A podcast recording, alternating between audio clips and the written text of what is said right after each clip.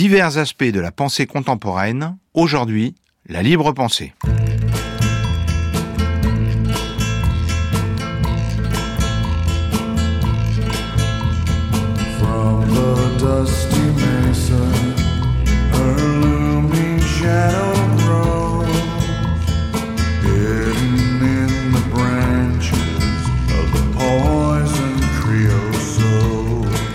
Chères auditrices, chers auditeurs, bonjour. Au micro, Christophe Biteau,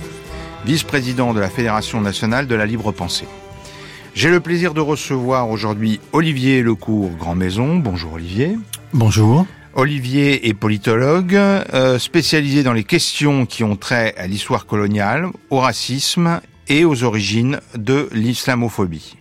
Il est maître de conférences en sciences politiques à l'université Paris-Saclay-Évry-Val d'Essonne et il a enseigné au Collège international de philosophie. Vous êtes l'auteur, Olivier, d'un ouvrage passionnant, je peux le dire puisque j'ai eu le privilège de le lire avant sa diffusion, intitulé Racisme d'État et État raciste, une brève histoire,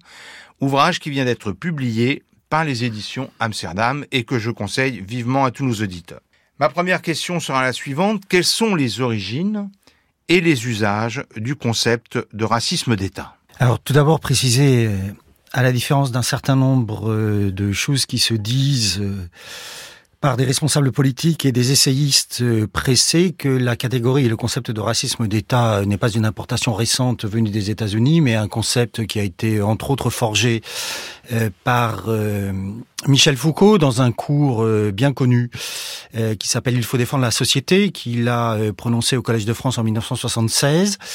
et il euh, analyse l'avènement euh, du racisme d'État en rapport avec euh, ce qu'il appelle la biopolitique. Pour aller à l'essentiel, c'est une situation où l'État va être amené, au nom de la défense de la société et de population de cette société, à prendre en charge et, ou à intervenir dans un nombre croissant d'aspects de la vie, l'hygiène publique, l'hygiène privée, la sexualité, de là, la multiplication de dispositions et de dispositifs qui sont destinés à préserver euh, la population euh, d'une corruption raciale qui peut être incarnée soit par des races étrangères, les Noirs, euh, les Arabes, les Indiens aux États-Unis par exemple, en général, mais pas toujours des populations non blanches, soit des populations blanches, comme par exemple les Juifs à l'époque et les Roms et les Tziganes. Une des caractéristiques de ce racisme d'État, c'est pas propre au racisme d'État, mais c'est un élément essentiel. Euh, et euh, la question de la mixophobie, c'est-à-dire la hantise du métissage, pensée euh, évidemment comme un élément absolument essentiel de corruption des races supérieures. De là, la mise en place donc souvent de dispositions juridiques et ou de pratiques euh, destiné à discriminer euh, les races inférieures, à organiser leur euh, éventuellement leur séparation à la fois juridique, pratique, spatiale, symbolique, d'avec les races dites supérieures pour préserver, préserver celle-ci. Les exemples que donne Foucault, qu'on peut donner et penser à partir de ce qu'il traite, c'est évidemment le sort réservé aux populations autochtones au fur et à mesure de la construction euh, des États-Unis euh, au XIXe siècle. Et euh, Foucault est très clair là-dessus. Évidemment, la question de la destruction des Juifs d'Europe, c'est-à-dire le génocide perpétré par les nazis à l'encontre des Juifs, et qui, euh, pour lui, euh, est à la fois euh, l'expression non pas seulement d'ailleurs d'un racisme d'État, mais d'un État raciste devenu absolument criminel, génocidaire, et d'ailleurs, il l'ajoute et il le précise, devenu également suicidaire, puisque Michel Foucault cite l'ordre Néron, dit Néron, donné par Hitler, débouchant sur la destruction, ou devant déboucher sur la destruction des infrastructures en Allemagne au moment où l'Allemagne nazie est en train de s'effondrer sous les coups de boutoir réitéré euh, des alliés. Et donc, euh, un concept qui va être utilisé par d'autres auteurs, je pense en particulier, alors là, dans un champ disciplinaire différent, par Pierre Bourdieu, notamment à l'occasion euh, de l'occupation par les sans-papiers de l'église Saint-Bernard à Paris pour réclamer leur régularisation, où Pierre Bourdieu fait moins référence à la question du racisme d'État qu'à la question de la xénophobie d'État, mhm. parce qu'il estime que cette politique relève de cela. Et par ailleurs, dans un autre article, Père Bourdieu fait également référence au racisme d'État dans un contexte où il s'intéresse au contrôle aux faciès, au contrôle d'identité aux faciès, et où il précise, et la chose est intéressante parce qu'à l'époque c'est un sujet qui est encore peu traité euh, euh, dans les sciences humaines, où il montre que euh, ces contrôles d'identité aux faciès ne sont pas simplement opérés par des membres des forces de l'ordre, mais sont également opérés par des membres de l'administration et notamment dans certains cas par des membres de l'administration universitaire. On affirme souvent que la France est une terre d'accueil. Euh, n'est-ce pas en partie un mythe C'est ce que j'ai pu comprendre à la lecture de votre ouvrage. Existe-t-il un racisme d'État à la française? Deux choses. D'une part, euh, le, mythe de la France à fait partie effectivement des grands euh, mythes constitutifs de ce que j'appelle la mythologie nationale républicaine et qui relève aussi de ce que j'appelle une sorte d'exceptionnalisme euh, français. C'est un mythe qui a été en partie inventé, pour ne pas dire inventé, par Michelet, l'historien, à la fin de la seconde moitié du 19e, et qui va être actualisé au fur et à mesure des événements et qui est effectivement euh, constitutif euh,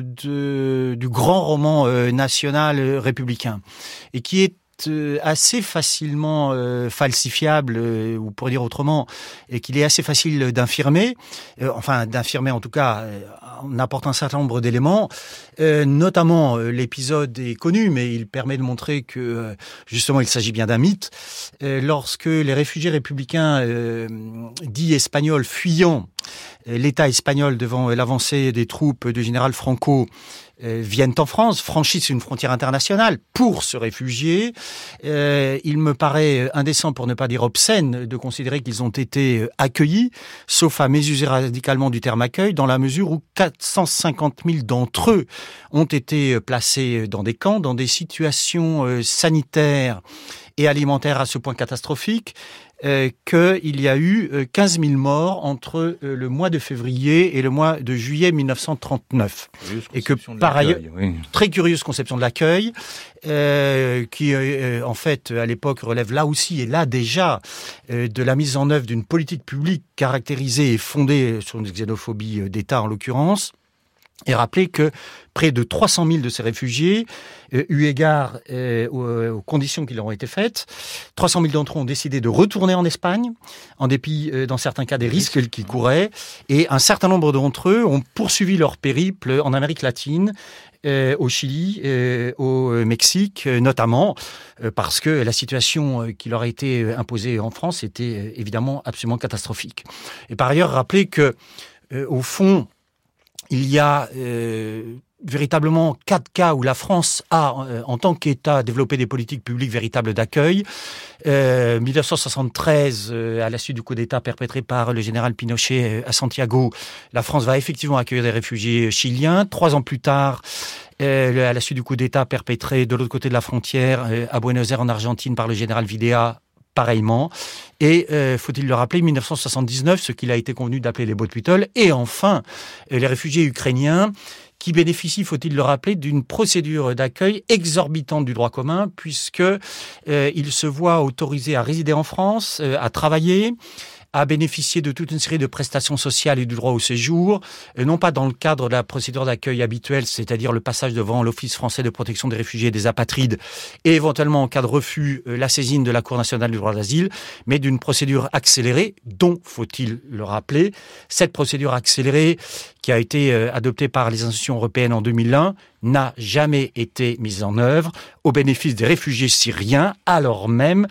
que, euh, comme les réfugiés ukrainiens, ils fuyaient euh, une situation euh, de guerre civile et de guerre internationale extrêmement grave, dont il faut rappeler que l'essentiel de ces réfugiés syriens ne se trouve pas sur les territoires de l'Union européenne, mais se trouve mmh. principalement en Turquie d'autre part et au Liban où ils composent, faut-il le rappeler, 25% de la population totale dans un État qui est un État failli. Dans, les exemples que, vous, vous citez, à l'exception des boat people, on peut remarquer euh, que la particularité, c'est que ce sont des populations euh, blanches euh, qui ont été accueillies en France, dirait-on. Absolument. Et faut-il rappeler ceci que au moment même où l'État français fait justement et légitimement des efforts significatifs sur le plan financier, juridique et matériel à l'endroit des réfugiés ukrainiens, ce même État, par la grâce entre guillemets de la sinistre loi dite Darmanin, qui n'est pas d'ailleurs seulement la loi Darmanin, mais euh, la loi euh, Emmanuel Macron euh, et ex-Elisabeth Borne. cette loi est déterminée effectivement par des considérations xénophobes dont les conséquences vont être absolument catastrophiques pour les exilés comme pour les demandeurs d'asile puisque l'objectif c'est de précariser les uns encore davantage et relativement aux demandeurs d'asile de rendre ces demandes euh, plus euh, difficiles et les réponses positives plus restrictives encore. Effectivement, euh, nous mettons un sérieux coup de canif au mythe national, comme vous l'avez appelé Olivier, de, la France, terre d'asile. les particularités des exemples que vous avez pris, c'est que on voit que le racisme d'État peut s'exercer dans un État dit libéral. Euh, mais dans votre ouvrage, euh, vous parlez également euh, des États racistes. Alors, quelle différence faites-vous entre racisme d'État, dont vous venez de vous parler, et État raciste. Et pouvez-vous nous citer quelques exemples pour illustrer vos propos, à la fois dans l'histoire et peut-être malheureusement dans l'actualité? Alors, pour aller à l'essentiel, le, racisme d'État relève de politiques publiques, de pratiques éventuellement euh, policières ou, et ou institutionnelles diverses et variées. Ça peut concerner à la fois l'école et l'hôpital, pour en donner quelques exemples, euh, mais euh, qui ne débouchent pas sur des dispositions véritablement discriminatoires. et qui sont ce racisme d'État compatible effectivement avec des institutions libérales. La France en témoigne, entre autres les États racistes reposent, eux, euh, de façon euh, ouverte, légitimée euh, et revendiquée, sur une conception hiérarchisée du genre humain qui va déboucher sur deux ordres politico-juridiques distincts. Un ordre politique et juridique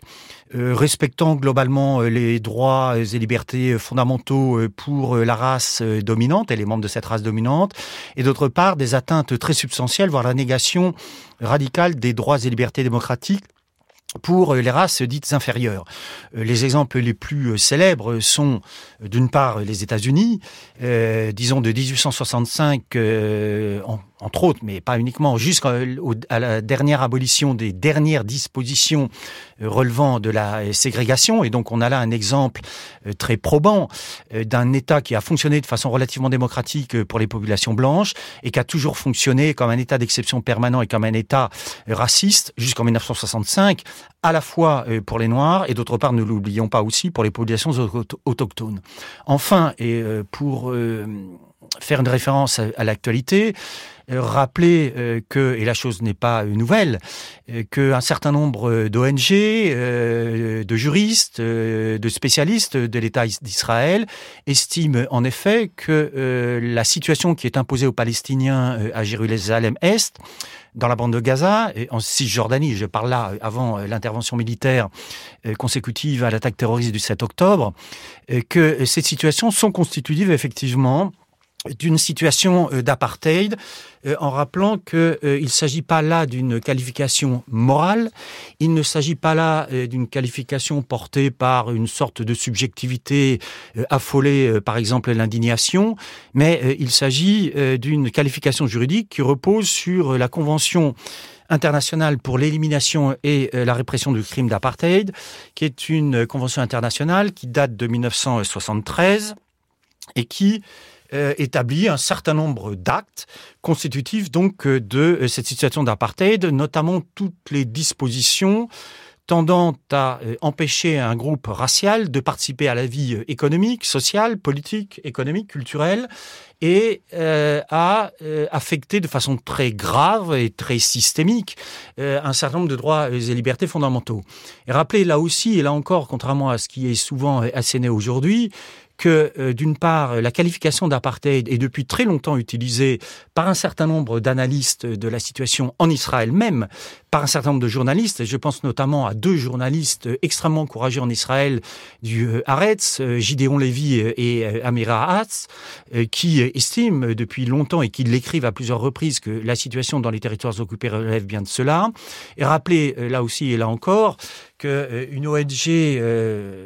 mondialement connue, euh, Human Rights Watch estime, sur la base d'enquêtes euh, menées sur le terrain, très précises et très circonstanciées, dans un rapport publié en 2020 ou 2021, que euh, la situation dans les territoires occupés, à Jérusalem-Est et à Gaza, relève bien de ce type de qualification. Enfin, rappelez, dernièrement, qu'un ancien ministre des Affaires étrangères, socialiste, euh, Hubert Védrine pour ne pas le nommer, avec cinq autres ministres des Affaires étrangères, euh, ont publié récemment une tribune euh, dans le journal Le Monde où ils estimaient, en effet, au regard des différentes enquêtes menées dans les territoires occupés, que euh, la situation qui était imposée euh, aux populations palestiniennes relevait bien euh, d'une situation d'apartheid. Et donc, contrairement aux cris d'orfraie poussés par certains, nous sommes en droit, parfaitement légitimement, au regard de la Convention internationale de 1973 et des enquêtes sur le terrain qui ont été menées depuis fort longtemps, de considérer effectivement que cette situation est bien une situation d'apartheid. Effectivement, euh, c'est l'analyse de, la libre pensée par ailleurs. Euh, je dirais simplement pour euh, illustrer les propos d'Olivier que il y a bien une forme de racisme d'État puisque des hauts personnages de l'autorité israélienne ont comparé les Palestiniens à des animaux. S'il ne s'agit pas là de racisme, de quoi s'agit-il?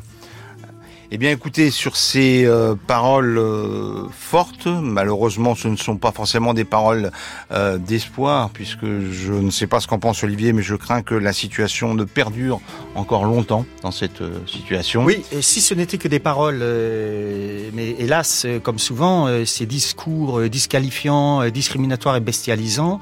ont relativement à la guerre menée à Gaza débouché sur des pratiques dont on sait qu'elles sont euh, à minima constitutive de crimes contre l'humanité et euh, vraisemblablement aussi constitutive euh, de crimes de génocide. C'est donc sur ces paroles fortes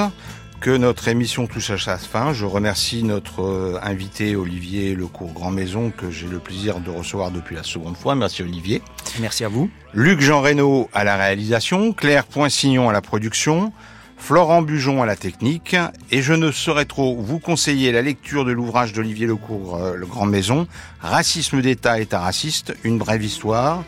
paru, je le rappelle, aux éditions Amsterdam, que vous pouvez vous procurer à la librairie de la Libre Pensée, 10 rue des Fossés Saint-Jacques, Paris 5e, ou commander via notre site fnlp.fr, et je vous donne rendez-vous le mois prochain pour une nouvelle émission.